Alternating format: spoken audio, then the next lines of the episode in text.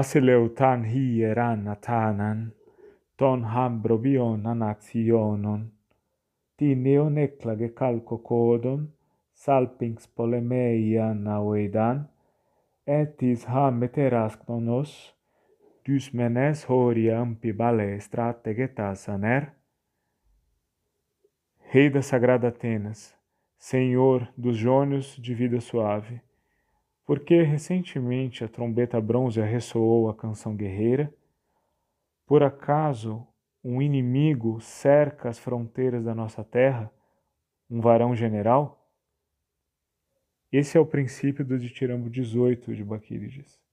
É um princípio bastante atípico se nós compararmos com o restante da América que nós estudamos nesse semestre. Nós temos um eu, o que não deveria ser uma surpresa, afinal a Mélica, assim como Elegeu e Ambo, frequentemente apresentam um eu ou um nós, uma primeira pessoa que se manifesta. Mas o normal é que esse eu, esse nós, ele ocupe o mesmo ambiente que o público, seja ele o simpósio, seja ele o festival. Né? Por mais que o eu da Mélica, o eu da Elegia, o eu do Iambo, frequentemente seja um eu ficcional, ele é um eu ficcional muito próximo do ambiente de performance. Aqui não, nós temos uma coletividade, um coro de cidadãos atenienses que se comporta como se estivesse diante de uma emergência. A trombeta da cidade ressoou como se algum perigo tivesse se aproximando da, da, da cidade, algo novo. Bom, esse início é tão pouco atípico dos ditirambos. É comum que a história dos, nos ditirambos, um mito nos ditirambos, seja inserido por um narrador, por uma invocação, mas aqui isso não acontece. De alguma forma, o ditirambo, entre todos os gêneros mélicos antigos, vai ser onde a narrativa vai mais desenvolver possibilidades. Muitos teóricos desde a antiguidade viam na narrativa um dos elementos fundamentais definidores do, ditirambo e na sua interação com outros gêneros, seja épica, seja tragédia, o ditirambo vai, em seu pequeno espaço, nos seus poucos versos, na sua pouca centena de versos, encontrar maneiras de representar, de desenvolver narrativas de maneiras muito variadas. É sobre isso que a gente vai falar hoje.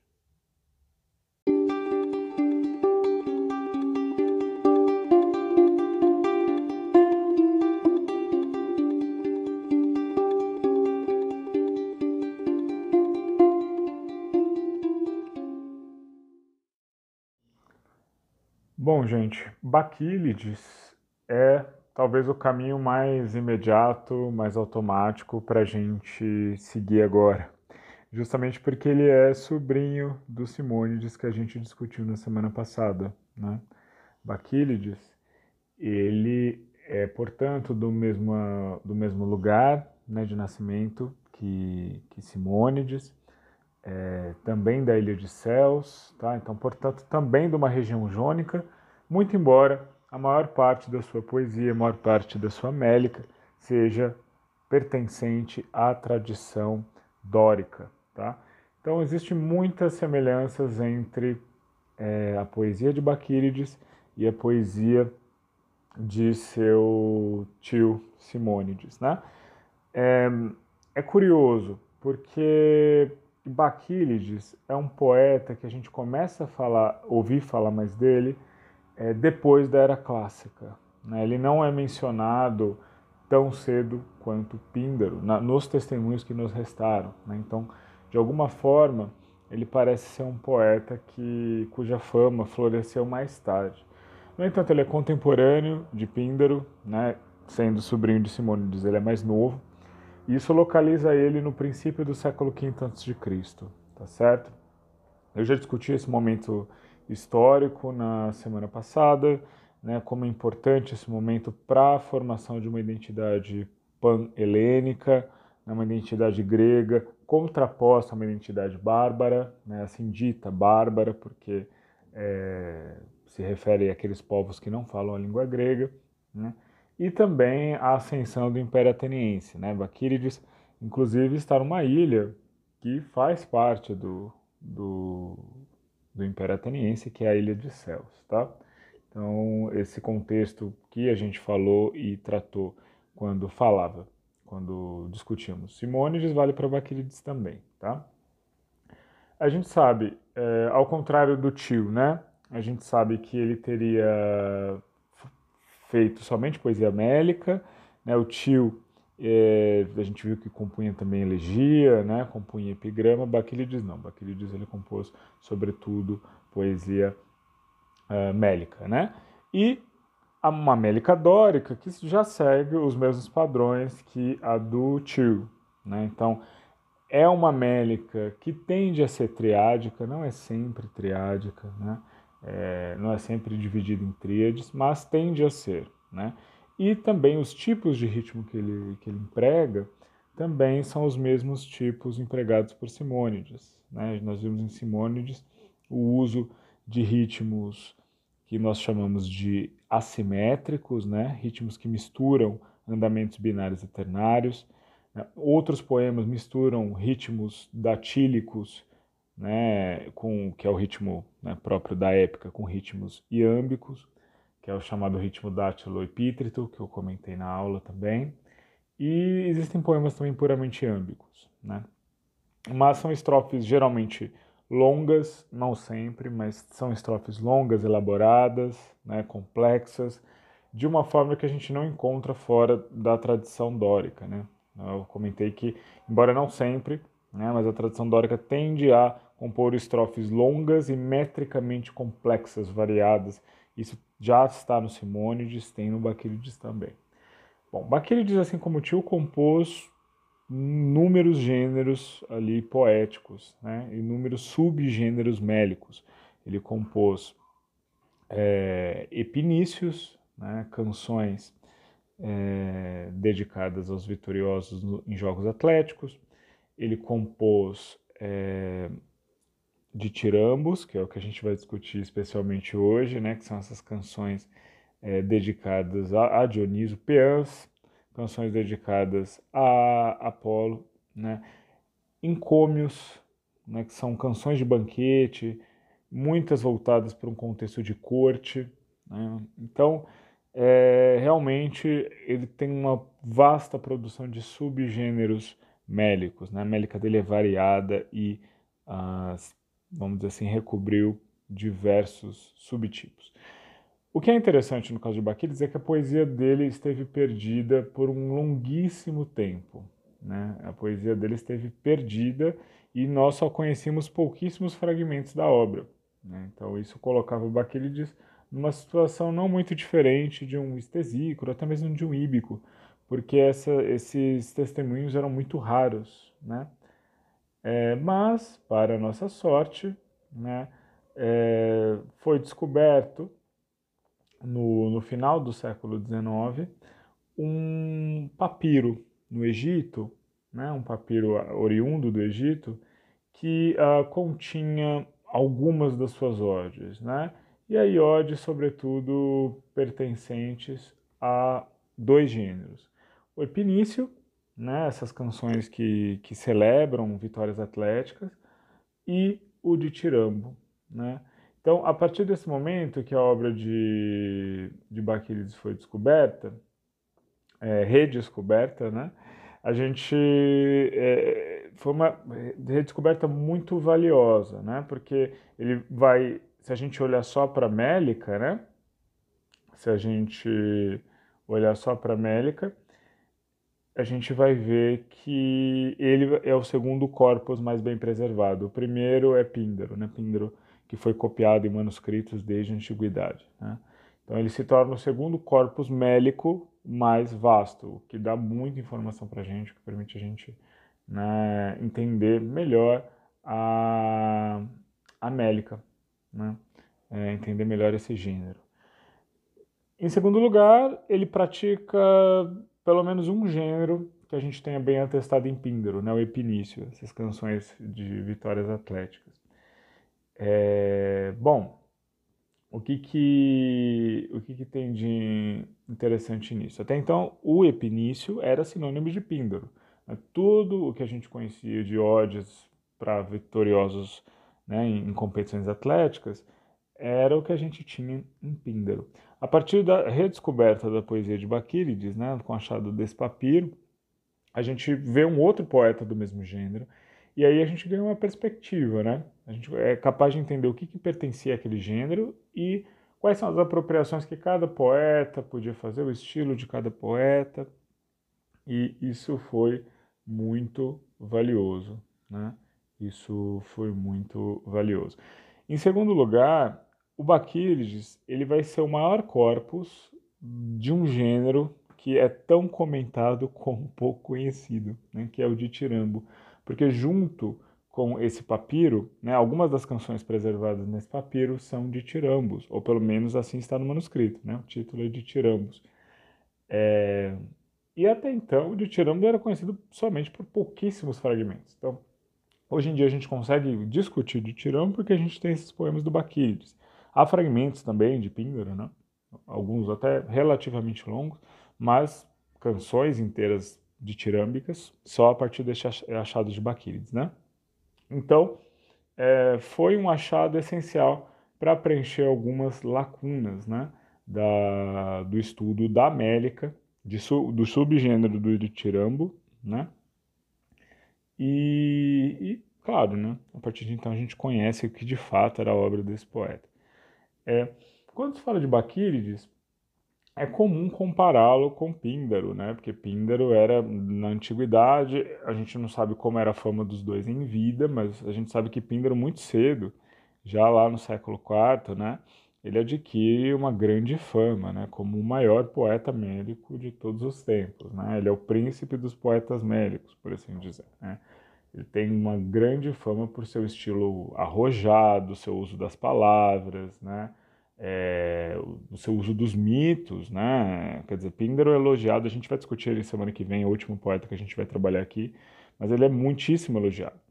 E é claro que isso é, não é somente a opinião dos antigos, mas influenciou fortemente o pensamento a respeito de Píndaro dos uh, comentadores modernos, né?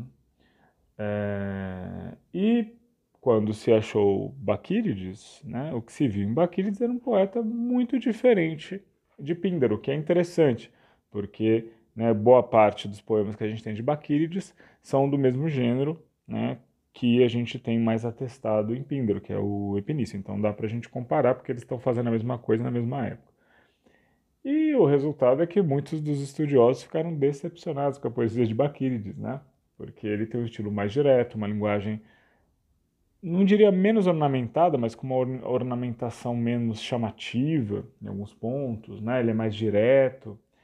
Então muitos acharam que o Baqueires era uma espécie de píndaro pobre, né? um píndaro é, empobrecido, né? sem o, o, a grande né? impacto da poesia de Pindar. Mas isso passou a ser questionado ao longo do século XX, evidentemente, né? porque se você medir né, Baquílides e sua régua é Píndaro, é claro que você vai ficar decepcionado, né? Porque é outro poeta, né? E tudo que ele diz, se tudo que ele desvia de Píndaro é um problema, é um erro, evidentemente, né? Isso vai acontecer direto, porque ele não é Píndaro. Mas existem outras qualidades, outros interesses na, na narrativa, de, no, numa poesia de Baquílides, né? É um poeta com um estilo um pouco menos chamativo, mas ele também tem as suas técnicas. E aí geralmente né, os comentadores eles destacam duas coisas a respeito da sua poesia. A primeira é como ele compõe, cria novas palavras, neologismos, para falar de heróis, acontecimentos e até mesmo deuses em alguns momentos. Né? Então, é o uso criativo do chamado epíteto, que são esses adjetivos tradicionais associados a objetos, a heróis, a deuses, tá? que são típicos da época, mas aparecem também na, na poesia lírica, principalmente nesse, nessa poesia um pouco mais solene, elevada, heróica. A gente viu um pouco disso no Estesícoro, né? Então, o uso criativo de a, a, forja de novas palavras, ele é muito conhecido por isso. Mas, sobretudo, Baquílides ele é conhecido por sua técnica narrativa. Né? É, a narrativa mítica em Píndaro, geralmente, é muito alusiva. Né? Ela, ela, é mais breve, a gente vai ver isso nos epinícios. Né? Ele traça alguns elementos essenciais da história, mas ele não narra o episódio como um todo. E Baquílides, tanto nos seus epinícios como nos seus ditirambos, isso não sempre, né? É, ele vai ser conhecido pela sua técnica narrativa, né? isso é evidente. É um poeta que dá muita importância para os mitos e para a maneira que eles são contados. Né? Então, se nós olhamos para a qualidade dos, das qualidades, né, o interesse do poeta, a gente pode, é, e não para aquilo que está faltando nele, mas existe num outro compositor, que é Píndaro, a gente é capaz de entender com mais detalhe como esse poeta opera e com que tipo de técnica né, ele opera e quais, é, quais, vamos dizer assim, elementos de interesse há nessa, nessa prática do poeta. Né? Bom, enfim, vale mencionar que Baquilides ainda, né, depois eu comentei isso em Simônides, né, que com Simônides começa a grande era da poesia comissionada, da poesia por encomenda, né, seja por dinheiro, seja por uma espécie de troca de favores entre poeta e patrono, né, é, e Baquílides ele ainda está nessa era, né, ele ainda está nessa era, uma era que na verdade em termos de antiguidade nunca termina, né? De alguma forma a poesia a partir de Simônides não sempre, mas frequentemente vai estar associada com, com uma espécie de encomenda de um patrono. Né? É, ele compunha para patronos ah, individuais, nobres, muitas vezes reis, tiranos. É, um deles é inclusive Hierão de Siracusa, que foi um tirano que contratou também o tio de Baquilides e Píndaro. Né? Então, ele, ele atende esses, esses endinheirados e nobres patronos de outras regiões. É um poeta panelênico, tá? Ele é de, de céus, mas ele compõe para todo mundo grego, então tem essa coisa da poesia viajar e com ela, talvez em alguns momentos, o próprio poeta, né? Ele pode tanto ir ele mesmo, quanto compor canções e enviar por meio né, do, dos cantores, mas é uma poesia panelênica voltada para vários lugares. E também ele faz poesia encomendadas não por indivíduos, né, não por reis, não por tiranos, não por nobres, mas por comunidades. Né? Isso vai ser especialmente verdadeiro no caso dos ditirambos. Os ditirambos, é, essa poesia em honra a Dionísio, que a gente vai comentar mais detalhadamente hoje, ela não é uh, composta para sob encomenda de indivíduos, tá? Ela é composta sob encomenda de comunidades, de cidades. E o interessante aqui é que em muitos desses contextos, Baquílides ele vai conviver com Píndaro, tá? Então, a gente tem testemunhos né, de uh, vitórias atléticas que ambos cantaram. Né? A gente tem uma, uma vitória atlética de um tirano na, na Olimpíada, né?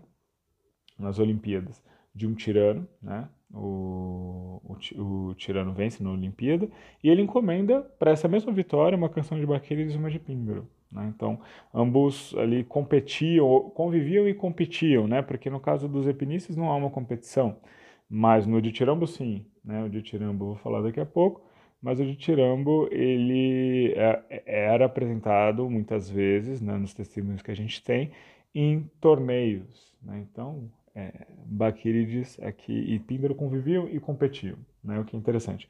Eu falei como os dois são comparados pela crítica moderna, mas essa comparação é relevante até para o contexto em que eles viveram. Né? E a pena é que a gente não sabe como eles foram recebidos contemporaneamente, né? porque a gente vê o mesmo tirano contratando dois. Quando esse tirano, Hierão de Siracusa, ele ganha sua mais importante vitória, ele contrata Baquírides e não Píndaro, que é curioso, né? Se a gente fosse seguir a, a leitura, né, a, a, valoração que se deu modernamente para os dois poetas seria de se esperar o contrário, mas de, de alguma forma Hierão contratou Baquílides. Pode ser por preferência, pode ser por vários motivos, a gente não sabe, tá? Então há essa, esse elemento interessante na poesia dos dois, né? Era uma, a gente vê dois poetas que conviviam nos mesmos meios, tá bom? Então, gente, Sobre isso, é, é o que eu tenho a dizer a, a Baquírides, né, sobre esse poeta, que é o segundo mais bem preservado da Mélica. Tá? Não sobrou tudo, muito longe de sobrar tudo, mas sobrou canções completas, trechos substanciais da sua obra, a partir dos achados papiraços do final do século XIX. Tá bom? Agora, antes é, da gente. Eu quero falar de duas coisas, na verdade. Eu quero falar sobre o ditirambo, né, o que, que é o ditirambo, que gênero é esse. Né? Eu, vocês vão ver que eu não vou falar muita coisa, porque é um gênero de definição complexa. E sobre a narrativa na poesia antiga, tá? Eu falei um pouquinho sobre esse tema no estesícoro, mas eu acho que agora, como a narrativa é um dos grandes méritos aqui, um dos grandes interesses da poesia de Baquílides, acho que vale a pena falar sobre as técnicas narrativas na poesia grega em geral, tá bom? Então é isso, gente. Vamos lá.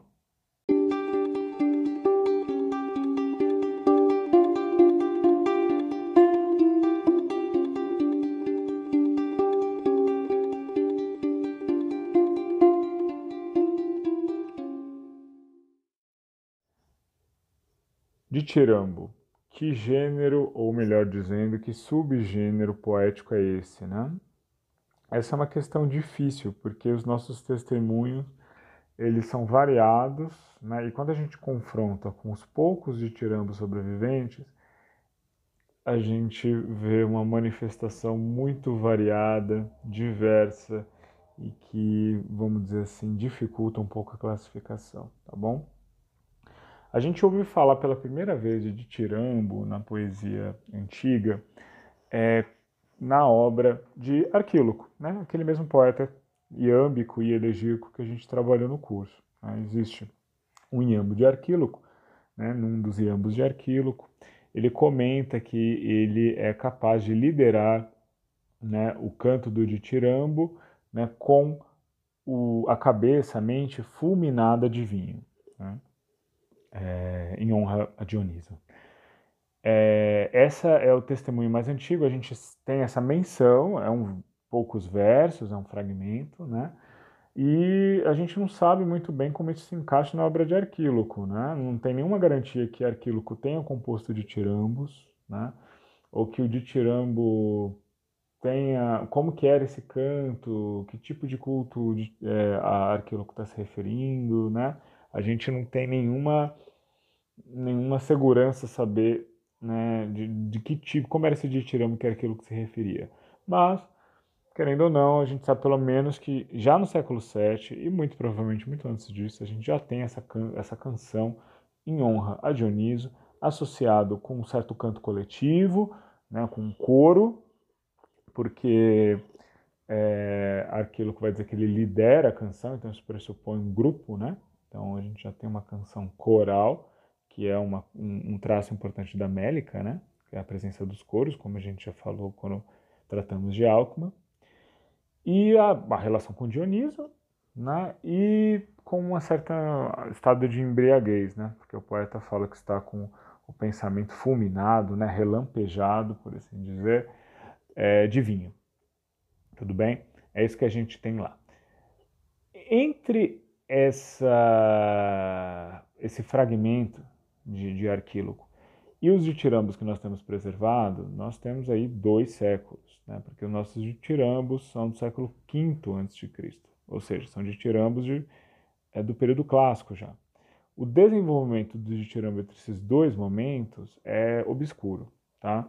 A gente sabe que há um poeta lésbio é, chamado Arion de Metimna, né, que ele tem uma certa história, assim, uma carreira um tanto anedótica, né? Tem uma, uma história que ele é salvo por um golfinho no alto mar, né? Ele toca a lira, ele tá para ser morto ali por piratas, ele se joga no mar e, e, antes de jogar no mar ele toca a lira e atraído pela lira, né, vem um golfinho salvá-lo. Né? Bom, essa é a anedota, né, famosa de. Ario era um poeta também que circulava ao redor da Grécia, ele estaria muito associado com um tirano, né, com o Periandro de Corinto, né? Então a gente tem essa história desse desse desse poeta, né, que, que viajava e participava de competições, né?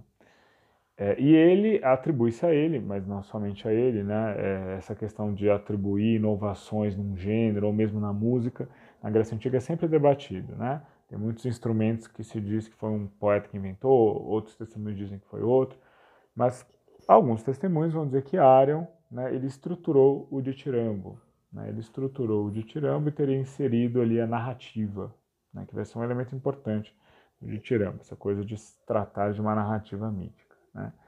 E aí tem outras estruturas importantes, né? Tem um outro poeta chamado Laso de Hermione, que uh, Laso de Hermione teria transformado a dança do, do ditirambo, do coro do ditirambo, que era linear, era uma espécie de procissão, numa dança circular. Né? E daí viria o nome, né? Coro, do, um nome que normalmente é usado com o sentido de ditirambo, que é coro cíclico, né? Coro que roda, coro circular. Né? É, existe um problema nessa nomenclatura, já vou comentar, mas alguns, é, é, a, a, tradição atribui a esse poeta essa mudança na apresentação do, do ditirambo, né? É, do, de uma uh, processão linear para uma dança circular, tá certo? Bom, é, os nossos primeiros testemunhos, no entanto, como eu comentei, já são do século V, estão em dois poetas, tá? A gente tem uh, alguns fragmentos substanciais, embora não muito grandes, mas são fragmentos relativamente grandes, em Píndaro, tá? Temos em Píndaro e nós temos ditirambos completos, alguns não tanto, né? Mas temos ditirambos completos ou quase completos em Baquílides, a partir desse achado do, papirácio no final do século XIX, tá bom? Então, nós temos ali um, um ditirambo já, vamos assim, estabelecido, embora ele vai sofrer mudanças depois também, tá? É, é um gênero que se altera muito, mas, assim, é um, é um, é um gênero que, que naquele momento né, já tinha passado por muitas metamorfoses e, e, e portanto, né, era muito, devia ser muito diverso do que daquelas canções às quais Arquíloco se referia. Né? É, e quando a gente vai para os fragmentos para os do, do Baquílides e do Píndaro de Ditirambos, a gente fica assustado, né? porque é um gênero muito múltiplo, muito múltiplo. Né? Existem diferenças substanciais de uma canção para outra, tá? E uh, isso gera até uma dúvida sobre a categoria do ditirambo, tá? E a gente sabe que essa dúvida, às vezes, ela remonta até mesmo à antiguidade, tá? Explico. Nos ditirambos atribuídos a Píndaro, e a gente sabe que lá no período da Biblioteca de Alexandria, né, Píndaro é, tinha dois livros que, que compilavam os seus ditirambos, as, as suas canções de tirambo, né?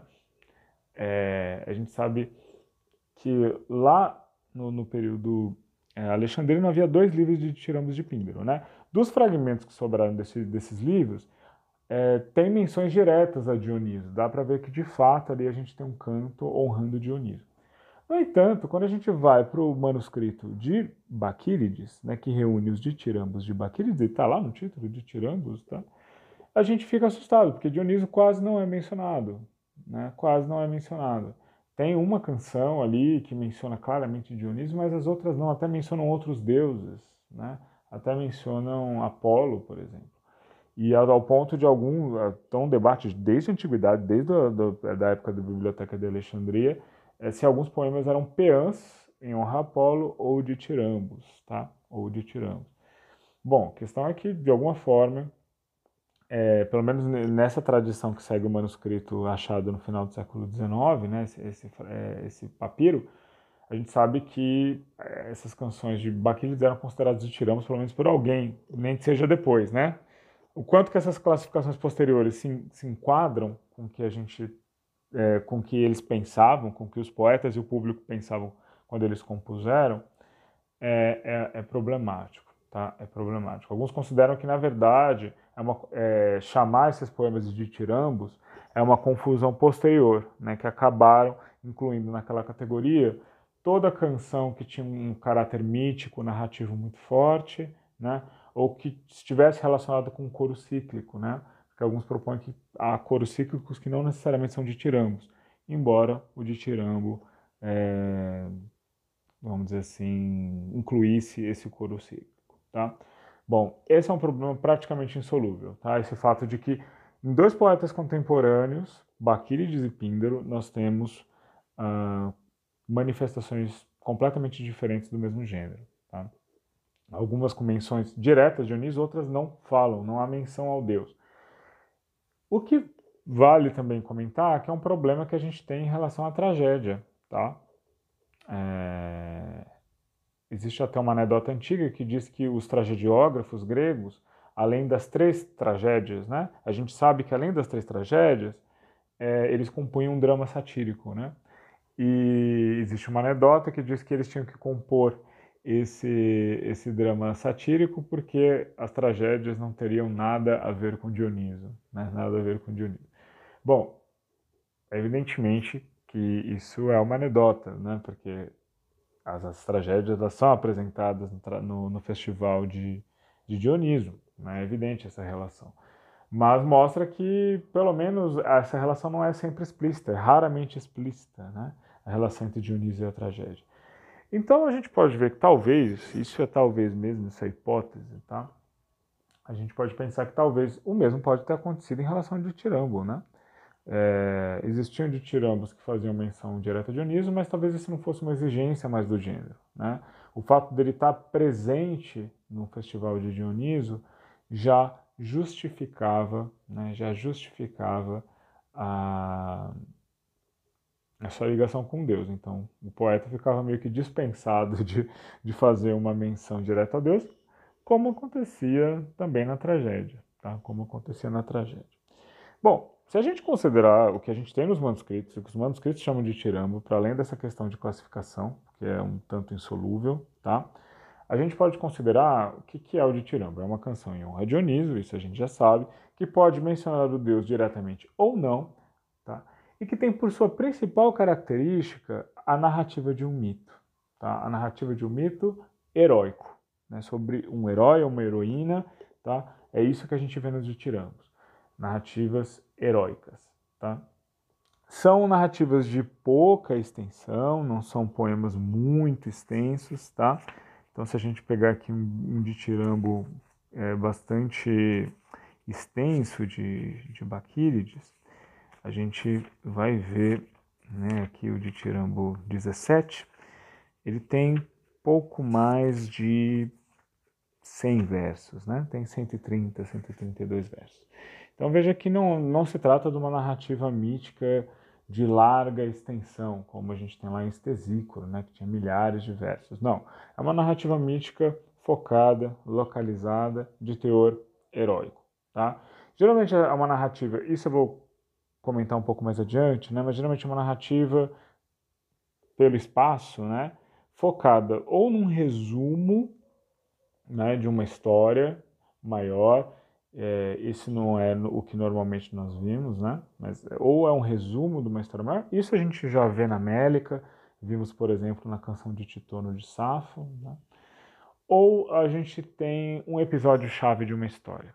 Tá? Geralmente a gente tem isso, uma história resumida ou um episódio, e normalmente essa é a regra, né? um episódio chave de uma história. E aí, a partir desse episódio chave, é, como o, o poeta está lidando com mitos conhecidos do público, né? o público é, sabia o que vinha antes e muitas vezes tinha noção do que vinha depois. Né? Então, geralmente o poeta escolhe momentos-chave da história e o público projeta o que veio antes e o que veio depois. Tá? Então são narrativas curtas, focadas em momentos fulcrais, né? são fo focadas em momentos essenciais, dramáticos, por assim dizer, de uma, de uma narrativa. Tá bom? Bom, o Ditirambo ele é um é, gênero coral, né? uma lírica de coro, cantada e dançada e apresentada por um público, por, por, um, por um grupo, né? E a gente tem alguns detalhes das apresentações dos ditirambos em Atenas. O ditirambo ele é celebrado em toda a Grécia, tá? Ele é um gênero, né, ao contrário da tragédia, que demora, né? Nasce em Atenas e demora para ser cultivado em outras cidades. O ditirambo não, né? Desde muito cedo ele circula em, nas mais diferentes regiões.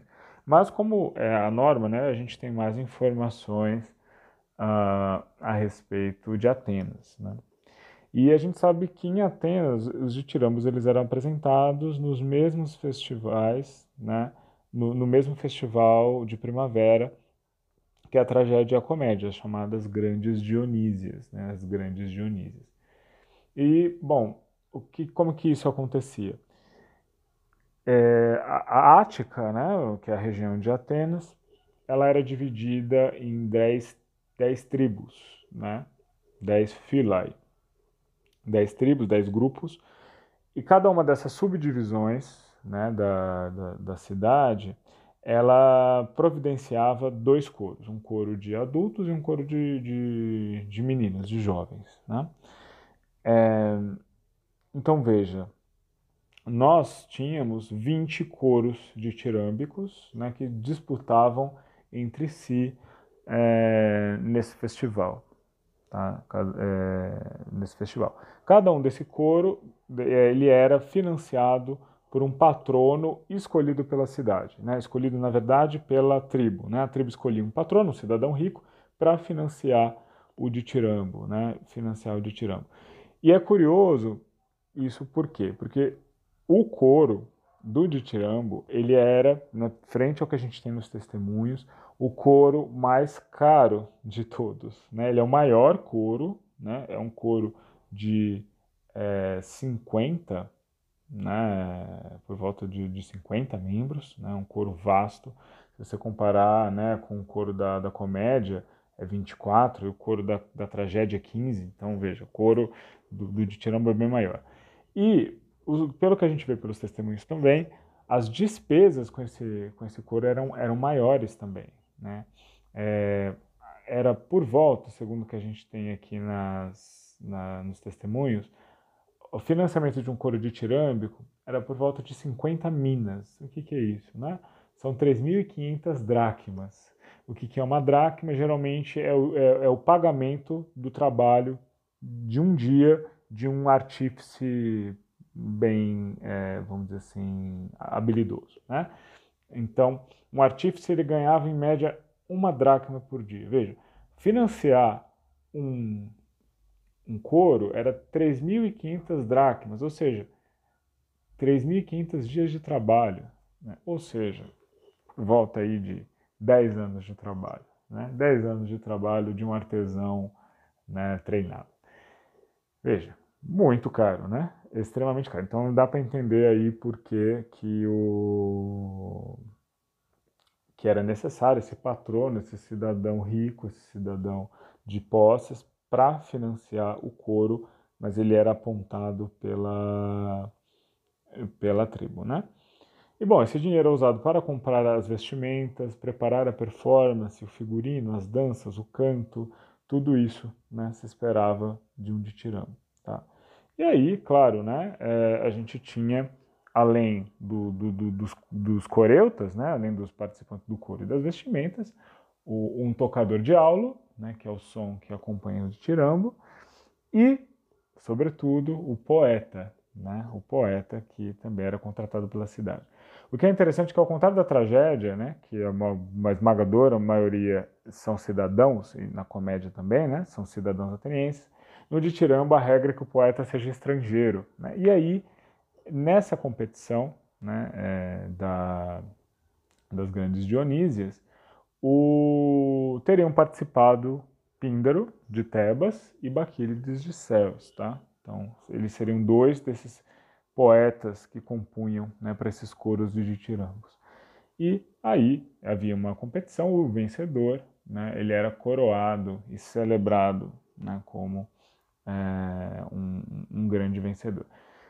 É, então veja aí que no Tirambo, né, a gente tem, pelo menos na cidade de Atenas, mas é de se esperar que em outros festivais também, a gente tem esse aspecto competitivo muito forte, né, e, e uma competição intimamente ligada com o coro. Né? O coro é importante na tragédia, ele é importante na comédia, mas no Tirambo ele é tudo que há, tá bom?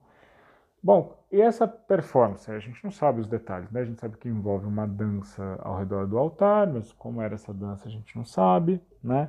É, alguns vão associar com o ditirambo o, a melodia frígia, né? O modo frígio, que é um modo que era considerado mais assim extasiante, né?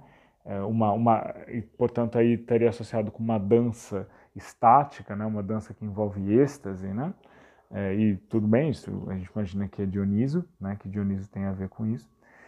É, Dioniso está sempre associado né, com esse sair da própria consciência, mas a gente não sabe exatamente se esses testemunhos valem para os ditirambos de Baquílides e de Píndaro. Né? Afinal, geralmente, as, as, no caso do Baquílides, por exemplo, né, o, os ditirambos não, não dão a entender pela, pela letra, né, pelo que a gente tem aqui é, registrado, não dão a entender que há essa, esse grande êxtase, esse grande frenesi na, na apresentação, tá? Mas, bom, pode ser apenas uma impressão porque sobrou o texto e não a música e a dança, né? Então, então a gente não tem a parte cantada, a gente só tem o ritmo e o verso. É, é interessante como que o coro interage com esse poema, né? Então, a grande maioria do, dos ditirambos que a gente tem são ditirambos narrativos, ou seja, o coro ele conta uma história, e muitas vezes nessa história a gente vai ter discurso direto, né? A gente vai ter personagens que falam, né? personagens que dialogam. Isso também seria cantado e apresentado pelo coro, né? Que é bastante interessante. Mas existe um ditiramo de Baquílides, o, o ditiramo 18, em que nós não temos uma narração, nós temos apenas um diálogo. É um diálogo dramático entre uma coletividade, que não é determinada, e o rei Egeu, tá certo? Então é interessante, a gente tem um diálogo dramático, parece quase ali uma tragédia. Né? O teor do, do diálogo também parece trágico, embora o ritmo né, seja claramente lírico, mas a gente tem ali um, um teor, né, vamos dizer assim, dramático, né, em que não é um narrador, mas é, pessoas que representam personagens. Então, isso mostra a versatilidade do gênero, né? Porque, veja, é, nós temos poemas que mencionam Dionísio diretamente, poemas que não mencionam Dionísio diretamente. Nas narrativas, temos narrativas simples, temos narrativas com diálogos e temos, às vezes, apenas só diálogos, sem narrativa. Né? Então, veja essa, essa versatilidade. Mas todas essas narrativas sempre associadas com heróis. Tá? E, nesse sentido, o, o Ditirambo ele vai se sobrepor né, com o, a tragédia. Tá? Ele é mais antigo que a tragédia, né? é celebrado em mais cidades que a tragédia, mas então nós podemos dizer que não é verdade, não é de Tirambo que se aproxima da tragédia, é a tragédia que se aproxima do de Tirambo, é, mas essa semelhança a gente nota, né? Porque as tragédias geralmente são centradas no herói mítico, os de Tirambos também são, né? Centrados no herói mítico, e geralmente envolvem momentos assim intensos, né? de, de sofrimento ou expectativa na vida dos heróis. Isso tem na tragédia, isso tem no Ditirambo. Né? Algumas acabam mal, alguns acabam bem, nos dois gêneros, né? tanto na tragédia como no Ditirambo. Tá bom? É, e também isso talvez explique né, essas mudanças do Ditirambo. Quer dizer, talvez na origem de Ditirambo fosse mais explicitamente ligado a Dioniso na, nas palavras. Né? Mas a, talvez a partir do momento que a tragédia, que é um gênero dedicado a Dioniso, ela não precisa mencionar o Deus diretamente na, nas palavras, né? mas só de estar no festival já fica evidente que ela é um, um culto a Dioniso. É, com o tempo mesmo pode ter acontecido com o Ditirambo, né? E a gente vê o Ditirambo, inclusive, dialogando com a tragédia em temas, né, em histórias. Né? Um dos Ditirambos do, do, do Baquílides conta a mesma história que uma tragédia de Sófocles, né, as Traquínias. É, e também, às vezes, na própria maneira de contar a história. Né? A gente tem esse ditirambo que é só diálogo, né? parece um trecho de uma tragédia. Quem influenciou quem sempre vai permanecer uma questão. Né? Se é o ditirambo que já tinha assumido essas liberdades e a tragédia que imitou depois, ou se o ditirambo, a partir do desenvolvimento da tragédia, começou a pegar algo de empréstimo dela. É, é um problema que a gente tem. Tá? Bom, de qualquer forma, esse teor amplamente narrativo do ditirambo é o que vai se destacar em dois testemunhos importantes, tá? Platão e Aristóteles, tá? Eles vão associar o ditirambo com a narrativa, né? e, e, é dessa maneira que, que o, o gênero vai ficar conhecido. E talvez, somente talvez, isso tenha afetado a classificação das canções é, quando elas foram reunidas por escrito lá em Alexandria né, e organizadas. É, talvez alguns poemas aqui que estão sendo chamados de tirambos é, na, no manuscrito de Bakílides não sejam, mas tenham sido colocados ali porque havia essa opinião que o ditiramba era um gênero narrativo. Então todo poema narrativo eles colocavam lá ditiramba. É uma possibilidade, mas nós não sabemos, tá bom?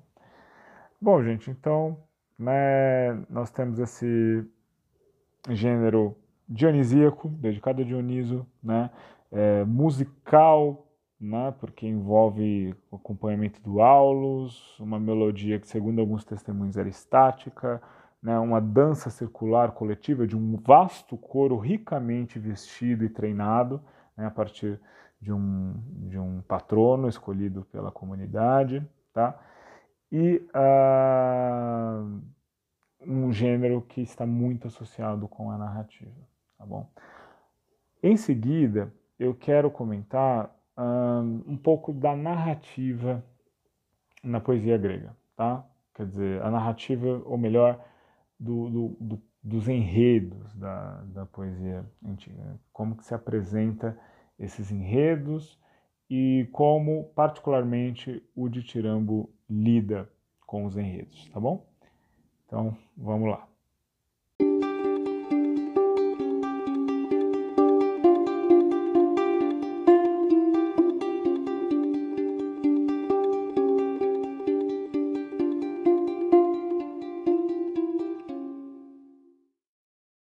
Para falar de enredo na poesia grega antiga, necessariamente a gente tem que voltar um pouquinho para Aristóteles, tá? A gente poderia simplesmente descrever o que a gente vê nos poemas, mas Aristóteles ele dá um ferramentário bastante útil para discutir esse tema, até porque para Aristóteles é o enredo o elemento essencial da poesia, não a versificação, né? Ele vai dizer o que distingue o poeta de um não poeta é o fato de haver um enredo na, na poesia ou não, tá? E bom, evidentemente Aristóteles está pensando sobretudo em dois gêneros, é, na epopeia e na tragédia, né, que são dois grandes gêneros ali no, no período em que ele vive, um pela tradição homérica, né, Homero no século IV é, é, considerado o poeta épico por excelência e vai continuar assim né, até, até hoje, de certa forma, né? É, ele está pensando na poesia épica, na poesia homérica e na tragédia, né, que teve seu ápice no século V, mas no século IV ainda era amplamente cultivada né, e exportada, inclusive, né, para outras regiões para fora de Atenas. Mas, no meio das suas discussões, é, Aristóteles vai falar de outros gêneros também, tá? Ele vai falar da comédia, em oposição à tragédia, embora a parte das, do, da sua obra né, a respeito da, da, da comédia não sobrou, né? É, ele vai falar do Iambo também, e a parte que ele discutiria o Iambo é a mesma que ele discutiria a comédia, ambas, esses trechos não sobraram, mas no, nos trechos que restaram ele discute um pouquinho esses gêneros. Né? E ele brevemente menciona o ditiramba, o único gênero mélico né, que, ele, que ele menciona claramente aqui como um gênero de poesia. Né? É, talvez por esse teor eminentemente narrativo do, do Ditirão, tá bom? Então ele vai mencionar como gênero poético de Ditirão. É, e a discussão do Aristóteles a respeito dos enredos vai é, se debruçar sobretudo na tragédia, né? ele vai discutir as maneiras de construção de enredo da, da tragédia e um pouquinho na epopeia. Né? Ele vai falar um pouquinho da, da epopeia. É, sobre o Tirambo, né, é, nada ou quase nada, tá bom? Nada ou quase nada. E, no entanto, a gente consegue, a partir do ferramentário que ele desenvolve para falar de tragédia, falar um pouquinho de, de épica, a gente consegue utilizar esse ferramentário para falar do de tirano, tá? Bom, o que, que Aristóteles diz a respeito da, dos enredos, tá? Bom, enredo é o que é feito, tá? É uma ação, uma ou mais ações. Né? Como eu comentei em outras vezes, para Aristóteles, a poesia é a imitação de pessoas agindo. Tá? E o que, que é o enredo são as ações que essas pessoas fazem, tá? São as ações que essas pessoas fazem. Para Aristóteles, a principal virtude do, do enredo é o que ele chama de eikos em grego, né? que a gente pode traduzir mais ou menos por verossimilhança, né? aquela sensação de que aquilo é provável, né? que aquele acontecimento não parece forçado, não parece exagerado, mas é exatamente aquilo que está sendo narrado, né? que aquilo é verossímil, que aquilo é passível de acontecer, tá bom? É, e, portanto, se essa é a principal virtude do, do enredo para Aristóteles, ele vai discutir o que, que propicia, o que, que atrapalha essa, essa verossimilhança, tá certo? Então, para Aristóteles, o enredo ele tem que ser uno, né? o que hoje em dia a gente chama de unidade de ação. Quer dizer, ele, ele define unidade da, da seguinte maneira, né? É, tem que ser composto por um começo, meio e fim. Né? O começo é o que não tem nada antes e tem alguma coisa depois. O que o meio é o que tem alguma coisa antes e uma coisa depois. E o fim é o que tem alguma coisa antes, mas não tem nada depois. Parece meio óbvio, mas se a gente vai lá no trecho, Aristóteles ele adiciona uma qualificação. Ele não está falando somente que o começo não é algo que não tem nada antes e tem algo depois, né? É algo que não tem nada que seja necessário para aquela história antes, né? Então, quer dizer, o que, que é o meio, o que, que é o começo, o meio e o fim? São as partes que se conectam pelo que Aristóteles chama de necessidade e verossimilhança. Quer dizer, o começo não é simplesmente algo que não tem nada antes, é algo que não tem nada antes que seja fundamental para a história, que seja necessário para a história, tá bom? Então, é, a definição do Aristóteles de começo, meio e fim é exatamente banal. Né? Para ele, o começo, meio e fim da, da, da, história tem que estar muito ligado. Né? Os acontecimentos, um tem que vir do outro como que naturalmente. Né? Não pode acontecer coisas desconectadas ou simplesmente mudar de assunto, mudar de história. Aristóteles ele vai criticar isso. Né? Para ele, ele está pensando aqui sobretudo em tragédia, né? É, mas isso se aplica de alguma forma épica. A narrativa ela tem que ser una, ela tem que ter um começo, meio e fim interconectados por uma relação de verossimilhança e necessidade, tá certo? Bom, é, o que não é isso é o que Aristóteles vai chamar de narrativas episódicas, né? ou de, de enredos episódicos, que você tem vários episódios, vários acontecimentos, mas que eles não estão necessariamente interconectados. Né? interconectados. E aí Aristóteles vai criticar aqueles que fazem histórias em que você tem a mesma personagem, mas as coisas que acontecem na história não estão relacionadas umas com as outras, tá bom? Não estão relacionadas umas com as outras. É, para Aristóteles, o enredo ideal é esse em que tudo está interconectado por uma relação de verossimilhança do começo ao fim. Né? Para ele, o que não segue essa, essa lei é uma espécie de desvio, é uma espécie de problema. Né? O que é um problema na, na teoria de Aristóteles, né? que torna ela um pouco limitada para a gente entender certos gêneros e certos fenômenos poéticos antigos. Mas eu já volto a isso. Tá? Bom, é, para Aristóteles tem duas partes importantes de uma narrativa. Né? É, o nó e o desenlace, tá bom?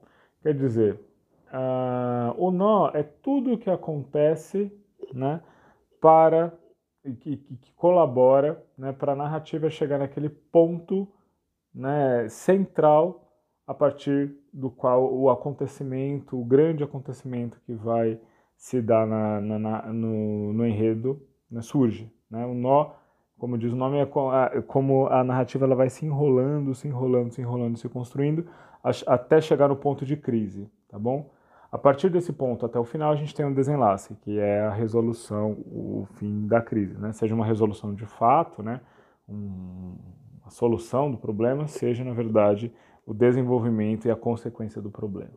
Tá certo? E para ele tem. Ele está falando aqui sobretudo de tragédia, né? Tem três coisas que, que acontecem nas narrativas trágicas que, que asseguram o efeito da, da peça, né? Que para ele a peça ela tem que causar medo e piedade, né? E para causar isso ela tem que ser una, né? verossímil e uh, tem que ter dois elementos. Um deles é o reconhecimento, que é quando um personagem descobre alguma coisa que ele não sabia antes, tá bom? Então um irmão reconhece um outro irmão que ele não sabia, ou um pai reconhece um filho, ou alguém descobre que alguma coisa aconteceu, isso ele não sabia, tá? E o outro elemento do enredo que pode acontecer, que é importante na tragédia para Aristóteles, é a chamada peripécia ou reviravolta, tá? É um ponto em que tudo muda, né? É um ponto em que a, a, a situação se reverte. O que se julgava que era bom se torna um mal, né? A, de repente, né, você tem uma, uma boa situação que vira uma má situação, ou o contrário, uma situação que era catastrófica e se torna uma boa situação. Isso é a chamada peripécia. Né? E para Aristóteles, as melhores tragédias são aquelas que combinam as duas coisas, a descoberta com a reviravolta. E ele dá, evidentemente, como grande exemplo disso, o Édipo Rei. Né? Édipo Rei é justamente isso, quando o Édipo descobre que ele matou o pai e casou com a mãe, isso também é uma reviravolta, porque isso é a ruína dele tá bom? Bom, é, isso vale sobretudo para a tragédia, tudo bem? Nós temos em muitas tragédias uma ação única, né, que tem unidade, quer dizer que, que os acontecimentos estão conectados por uma relação de causa e consequência, por uma relação de verossimilhança do começo ao fim, tá certo? É, nós temos esse momento de nó, em que a situação vai se preparando, se preparando, se preparando, até chegar no ponto de crise, e aí a gente tem um desenlace, né, que é a resolução da crise, e geralmente essa, esse momento de crise essa, e essa resolução eles estão conectados com dois é, elementos, que é o reconhecimento, a descoberta de algo que era ignorado antes, e a reviravolta, né? E o que se junta também é a catástrofe, né? Que são mortes, são, são coisas terríveis que acontecem, isso na tragédia, tá bom? É, nem toda tragédia cabe nisso, tá bom? Principalmente se a gente vai em Eurípides, a gente vai ver que ele é um poeta que gosta de trabalhar com ações que não são unas, né, com enredos que não são unificados, mas tem duas ou três coisas acontecendo. É, mas vale para um, uma boa substância, uma, uma, parte substancial da, da, da tragédia, tá? Do que a gente tem da tragédia. No, quando a gente vai para o Ditirambo, a gente também tem enredos, né? Enredos que têm semelhanças com a tragédia, como eu falei, é, geralmente no centro desses enredos nós temos heróis, né? E histórias tensas, né? Histórias de apreensão, sofrimento e às vezes até mesmo destruição, tá? Então, o âmbito do, do, das histórias do Ditirambo é, parecem ser bastante próximo da tragédia, né? embora nem sempre fossem. O que acontece é que o enredo do Tiramba, até pelo pouco espaço, a gente tem que comparar, né? Uma tragédia geralmente tem entre mil e mil e novecentos versos. Né? A tragédia é um gênero relativamente extenso, né? não é uma epopeia, mas é um gênero relativamente extenso. É, no de Tiramba não, a gente tem entre 100 e 200 versos, né? É, é realmente pouco espaço para você contar uma história. E aí o, o, o Baquílides, pelo menos, né, porque é o que dele que nós temos de tiramos completos, ele vai resolver é, esse, esse, essa limitação material, né, o fato de você ter pouco espaço para contar uma história, de formas diversas, tá? De formas diversas. Tem um de Tirambo, de, de Baquílides, né, que ele se encaixa nessa definição de enredo que Aristóteles dá para a tragédia, né? que é o de Tirambo 17, também conhecido como Teseu e os Jovens. Né? Esse de Tirambo nós vamos ver em detalhe, mas ele conta né, um episódio, ou seja, né, apenas um momento, uma ação única, que acontece na viagem de Teseu de Atenas até Creta. Né? Então, conta a história que Minos, né, o rei Minos, o rei de Creta, exigia dos atenienses né, um sacrifício é, de jovens moças e jovens moços, né, e ah, ele, é, esses jovens seriam levados de Atenas para Creta, onde eles seriam sacrificados para o monstro Minotauro. Tá? E, bom, conta a história que Teseu foi levar esses jovens e lá nessa aventura ele vai matar o Minotauro, né? E vai, vai salvar o, os jovens. Mas a, o, o Ditirama de Baquiles não conta a, o combate contra o Minotauro, mas um episódio na viagem de Atenas até Creta. Tá? Na, na viagem, no navio. Teseu está com os outros jovens atenienses no navio e uh, Minos, tomado de desejo por uma jovem ateniense, né, tenta assediá-la. Né? Teseu chama a atenção dele e diz que né, vai combatê-lo, né, vai, vai ter que proteger, eles vão ter que lutar se ele resolver fazer isso, se ele resolver assediar a jovem.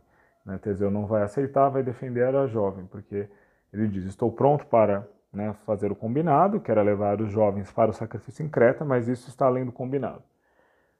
Bom, Minos é um rei heróico, filho de Zeus, e Teseu é um herói ateniense, né, filho de Poseidon. Então, Minos, né, para punir e desafiar Teseu, né, é, se propõe, o, propõe a ele o seguinte desafio. Né, ele propõe que ele vai é, provar que é filho de Zeus, vai pedir para que Zeus mande um raio para provar que ele é filho de Zeus, e que, do contrário, Teseu, para provar que é filho de Poseidon, teria que pular no fundo do mar e pegar um anel que ele jogaria. E bom, o desafio acontece, né? Zeus troveja, provando que Minos é filho dele, e Teseu pula no mar e recupera o anel. Né? Tem uma cena belíssima dele encontrando as Nereidas no fundo do mar e, e conseguindo o anel. Né? Então, é, a história é, é, ela é unificada, né? Nós temos esse, esse, momento de tensão entre Teseu e Minos, né? Minos quer assediar uma jovem, cometer uma injustiça. É, Teseu protege a jovem, daí surge o desafio, né? Daí tem uma situação de perigo em que Teseu pula em pleno mar e, e tem um momento da, da reviravolta que dessa situação de, de sofrimento, dessa situação de padecimento, vem a alegria de, da volta de Teseu. Né? Teseu consegue sobreviver, traz o anel e volta para o navio. Tá? Então, nesse de Tiramba, a gente tem um exemplo perfeito aqui. Né? A gente tem um exemplo é, perfeito de uma narrativa aristotélica. Né? O, o começo, o meio e fim são conectados né? por verossimilhança, por uma relação de causa e consequência. A gente tem uma situação tensa que vai né? Tem um nó, né? Porque a gente tem aquela tensão entre entre Minos e Teseu que culmina no desafio, né? E temos um desenlace que é um desenlace feliz, né? Consiste tanto no reconhecimento como na peripécia, né? Reconhecimento porque Teseu prova que é filho de Poseidon, né? E ao mesmo tempo que prova que é filho de Poseidon, é, ele, ele se salva de algo que para qualquer mortal seria a morte, que é pular em alto mar é, mergulhar em alto mar pra, e buscar um anel no fundo do mar. Tá? Então, no, nesse, nesse ditirambo aqui, nós temos um ditirambo aristotélico. Tá? Mas veja, é, mesmo que seja aristotélico, entre aspas, esse ditirambo, ele é mais restrito na, na, na, sua narrativa do que na tragédia. Na tragédia tem mais episódios, a, a, a mais personagens, a ação se prolonga mais. Mas aqui a gente tem uma mini, mini tragédiazinha né, nesse, nesse de Tiramo, por assim dizer. Né? Mas nem sempre é assim que, que Baquilides resolve né, essa questão da, da brevidade do ditirambo com a narrativa. Então, é comum que muitas vezes ele narre uma ação incompleta, tá? aí ferindo um princípio aristotélico. Né? Ele não conta a história do começo ao fim, ele conta um episódio da história, aludindo ao começo e aludindo ao fim. Mas como os mitos são bem conhecidos, a gente consegue imaginar que isso não seria um grande problema para a audiência. Né? Isso não seria um grande problema para a audiência. Então, por exemplo, né, no Ditirambo 16, chamado Heracles, né, é, o retorno de Heracles de uma guerra, né, e os sacrifícios que ele faz aos deuses para agradecer a vitória que ele obteve nessa guerra. Né? É, e, e, tem esse sacrifício. Só que Baquilides menciona que, junto com os espólios da guerra, Heracles trouxe uma escrava chamada Iole. Né? E né, ele alude no final né, que Djanira, que é a esposa de Heracles nesse momento, ouve dessa chegada. Né? E, e, sem saber que aquilo seria a ruína, a destruição dela e do marido, né? porque ela, ela, a história desse mito né, diz que Djanira fica com ciúme né, de, da, da escrava, né? É, que Heracles trouxe como cativa, né, e para ser uma concubina dele, e dá para ele o que seria uma poção do amor, né? Mas essa poção do amor não era uma poção de amor, na verdade era um veneno, né, que foi dado por um centauro que Heracles matou, né? Heracles mata o centauro, né? E o centauro engana Djanira dizendo que aquele, o sangue dele era uma poderosa poção do amor. Né? Que quando ela desconfiasse que Heracles não mais a desejava, era só dar essa poção para Heracles. Na verdade, era um veneno mortal. Né? E Heracles vai morrer né, horrivelmente por causa desse veneno. É, e, e Janeiro vai se matar e tal. Esse é o tema da tragédia Traquínias de Sófocles. Né? O interessante é que em Baquilos é que ele não conta a história inteira, ele alude. Né? Ele pega esse momento chave da volta de Heracles, um momento de triunfo, né? um momento de, de, de agradecimento aos deuses pelo triunfo, mas é o, logo o momento que precede a catástrofe. Tá? A catástrofe. Baquílides ele só alude à catástrofe, ele não fala exatamente. Né? Ele fala do veneno, ele fala de que Djanira não sabia do que estava para acontecer, ele alude, mas ele não narra, tudo bem? Então, o que é interessante é que a história inteira é pressuposta na mente do público. Para você apreciar essa canção, esse ditirão, você tem que conhecer a história inteira. E, e tem elementos aqui do, do enredo trágico, né, como delineado por Aristóteles. Né? A gente tem um acontecimento só, né, a volta de Heracles da guerra e suas consequências, tá bom? Que, que na morte dele, na morte de Janira. Então, uma ação una, tá bom? E uh, que tem todos os seus elementos. Tem o nó, né, a volta de Heracles, o fato dele né, trazer essa cativa, né, o fato de Janira ter esse sangue do centauro, que na verdade é um veneno, tudo isso culmina né, na crise, que é o ciúme de Djanira e o envenenamento de Heracles. Né? E isso envolve um reconhecimento, que é o fato de Djanira ficar sabendo que, que Heracles trouxe essa escrava para ser a concubina dele, e a, a reviravolta, ela dá, o ela dá uma poção de amor que na verdade mata, né, que, que pelo menos né, cria uma dor insuportável que faz com que Heracles tenha que se matar. Né? É, então é uma reviravolta. A volta de Heracles era uma coisa boa, a vitória dele na guerra era uma coisa boa, mas resulta na morte. Né? Resulta na morte. Já num outro de Tirambo, né, de, de Baquílides, o de Tirambo 18, também em torno de Teseu, temos o mesmo recurso, tá certo? Mas agora apresentado não por meio de de narrativa do próprio poeta, mas por meio do diálogo. Né? Nós temos uma coletividade né, conversando uh, com o rei Egeu.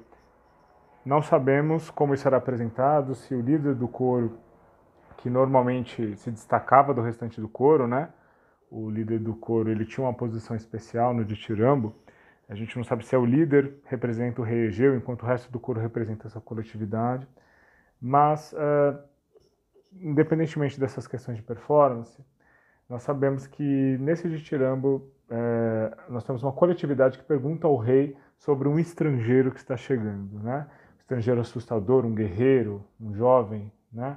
Que que teria matado vários bandidos, né? Assim, vários é, várias figuras ameaçadoras, né? Ali do do da região da Ática, né? tinham vários salteadores, é o termo mais adequado, né? vários salteadores que teriam atacado, estavam atacando a população da região, né? vários bandoleiros, e, e esse, essa figura misteriosa teria vencido e matado né? esses, esses salteadores. Né? E, e o, a coletividade pergunta ao rei quem é ele, quem é ele, quem é ele. E o Dithyrambo em ele não revela, mas fica evidente pela descrição né, que é Teseu, porque de acordo com o mito, né, o filho do rei Egeu nasceu na cidade de Trezena. Ele só encontra o pai depois de adulto. Então o público sabe que se trata da chegada de Teseu em Atenas, que é um momento de grande alegria. Mas o coro que ouve falar dessa chegada está tenso, está apreensivo. Né? Então veja, nós não temos toda a história da chegada de Teseus, é, a ação, novamente, uma ação una, né? A chegada de, de, de Teseu em Atenas, a recepção de Teseu em Atenas. Nós não temos a chegada, nós temos uma cena que pressupõe essa chegada, tá bom? Que pressupõe o antes e o depois. Ela pressupõe esse combate de Teseu contra os bandoleiros e pressupõe a chegada posterior. Mas nós temos um momento dessa história, o restante é apenas pressuposto aqui, é, ou narrado pelo rei, no caso do passado, ou somente pressuposto pelo público, né? porque é, o futuro não é mencionado explicitamente pelo poeta. Então veja que é, é uma narrativa incompleta, mas que pressupõe que o público vai completar isso com o seu saber. Né? Além de ser uma, uma ação una, ainda que incompleta, né? É, a gente vai ter essa mesma questão do nó e do desenlace, né? Quer dizer, todos esses acontecimentos que precedem a chegada de Teseu em Atenas, até o momento que ele vai chegar e ser reconhecido, né? Embora o desenlace ele esteja apenas predito no poema, ele não seja narrado ou apresentado pelo poema, e é um desenlace que envolve o reconhecimento na peripécia, né? que Egeu reconhece a chegada do filho, né? e que aquilo que se temia como um novo bandoleiro, alguém que saquearia a cidade, na verdade é o grande salvador da cidade, o grande herói da cidade que é Teseu. Mas veja, mais uma vez, uma narrativa que lembra muito a narrativa da tragédia, tá certo? E, uh, no entanto, há outras maneiras de lidar com o enredo de Tirambo que nós encontramos em Baquides, tá? Aqui destaco duas. Uma é uma maneira mais tradicional da Mélica, a gente encontra, por exemplo, no Ditirambo 19, o Ditirambo dedicado à figura de Io, né, que foi uma das mulheres amadas por, por Zeus, né, e, e ela vai sofrer e ser perseguida por Hera por causa disso. E uh, esse Ditirambo ele vai contar dois episódios relacionados a Io. Primeiro, como ela é libertada do cativeiro por Hermes, né, porque ela vai ser aprisionada por um monstro enviado por Hera e, e Hermes vai salvá-la, amando de Zeus, e como ela gerou uma descendência que no final das contas vai, vai gerar Dioniso, né? vai gerar Dioniso. É, aqui é interessante porque nós temos não uma ação una, mas duas ações. São a mesma personagem, mas uma coisa é a libertação dela, outra coisa é a chegada dela no Egito. Tá? Então nós temos esse resumo de uma grande narrativa que a gente já encontrou em outros momentos da América. Em Alceu, quando ele conta a história de Helena, ou quando ele conta a história de Peleu e Tétis, né? Ah, ou quando Safo resume a história de Aurora e Titono. Essa, essa maneira sumária de apresentar o mito é bem típica da Mélica. Tá? E uma última forma que me interessa particularmente é o que sobrou no de Tirambo 15, né, que fala de uma embaixada, os filhos de Antenor, que uh, fala da da chegada do, dos, Troia, do, dos gregos em Troia e a tentativa que os gregos têm de negociar né, a, o resgate de Helena em vez de, de, de combater. Né, em vez de, da guerra, os gregos propõem que se ha, haja uma negociação. É, o que é interessante nesse de Tirambo é que, no, novamente, nós temos uma ação pressuposta que não é narrada inteiramente no de Tirambo, que é a guerra de Troia e a destruição de Troia, né? É, e, uh, só que, no entanto, aqui se, torna, se trata de uma ação muito mais extensa, né? Não é exatamente algo, o que está omitido não é algo que vai acontecer logo depois, mas toda uma série de acontecimentos que ainda tem por se desenrolar, tá bom?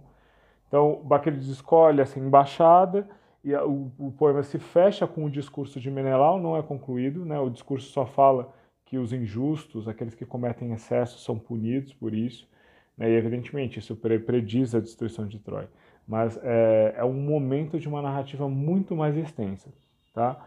O, o acontecimento, assim, a estrutura não é tão diferente assim daquelas que a gente viu, porque no fundo é isso, é um episódio central, um episódio chave de uma narrativa que é destacado, né, e, e pressupõe que o público conheça o antes e o depois, tá? E é um episódio que gera uma reviravolta, né, que gera uma mudança na história, que é a guerra e a destruição de Troia, Mas o que importa é que esse pano de fundo aqui agora é muito mais extenso do que nas histórias de Teseu e na história de Djanira. Tá?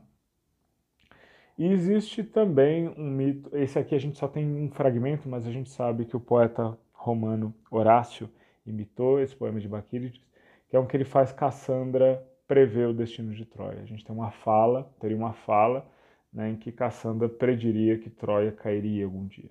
Mais uma vez, é um episódio chave, essa, essa previsão de, de, de Cassandra, uh, mas de, um, de uma narrativa muito mais extensa, tá bom? Então, é interessante ver essas múltiplas maneiras que, que Baquerides encontra de lidar com o, o, os enredos do, do Ditirambo. Né? Muitas semelhanças com a tragédia, até o tipo de história que é escolhida, né?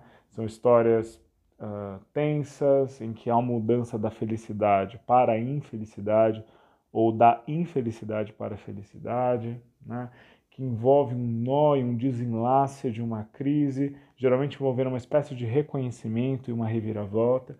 Isso tudo tem na tragédia, isso tudo tem nessas narrativas do, do. A questão é que o de Tirão ele não vai é, narrar a história inteira, mas geralmente apenas um episódio chave. Né? Às vezes ele narra o episódio inteiro, como é o caso naquele, no de Tirambo 17, do Teseu dos Jovens. Mas às vezes ele só narra um episódio e a, e, e a audiência pressupõe o que veio antes e o que veio depois. Né? Ele só escolhe um episódio chave, a partir do qual algo grande acontece. Mas ele não conta o, o desenrolar, ele pressupõe ou só alude a esse desenrolar. Tá certo? É, existem. É, ah, na verdade, vale notar também que o, com isso frequentemente ele joga com um recurso chamado ironia dramática, né? que é o fato do, do público saber coisas que as personagens não sabem, tudo bem?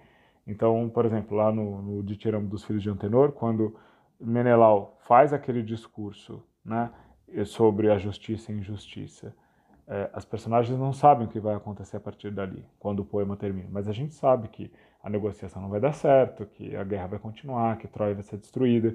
Tudo isso que a gente sabe e as personagens não sabem, isso é ironia dramática. Isso é um recurso usado nos ditirambos, tá? E às vezes, por último, alguns ditirambos vão usar narrat estratégias narrativas que a gente encontra na América como um todo, né? Que é essa menção mais sumária de toda uma saga, tá bom? Então é isso, gente. Só quis comentar um pouquinho, um pouquinho com mais detalhe essa técnica da composição de enredos na poesia grega, a partir do ponto de vista de Aristóteles, mas vendo a aplicação desse ponto de vista nos ditirambos. E a gente vê que é um, que é um ferramentário bastante útil, né? porque, de fato, muitas coisas que a gente vê na tragédia, a gente vê também no ditirambo. Então é isso, gente. Fiquem bem.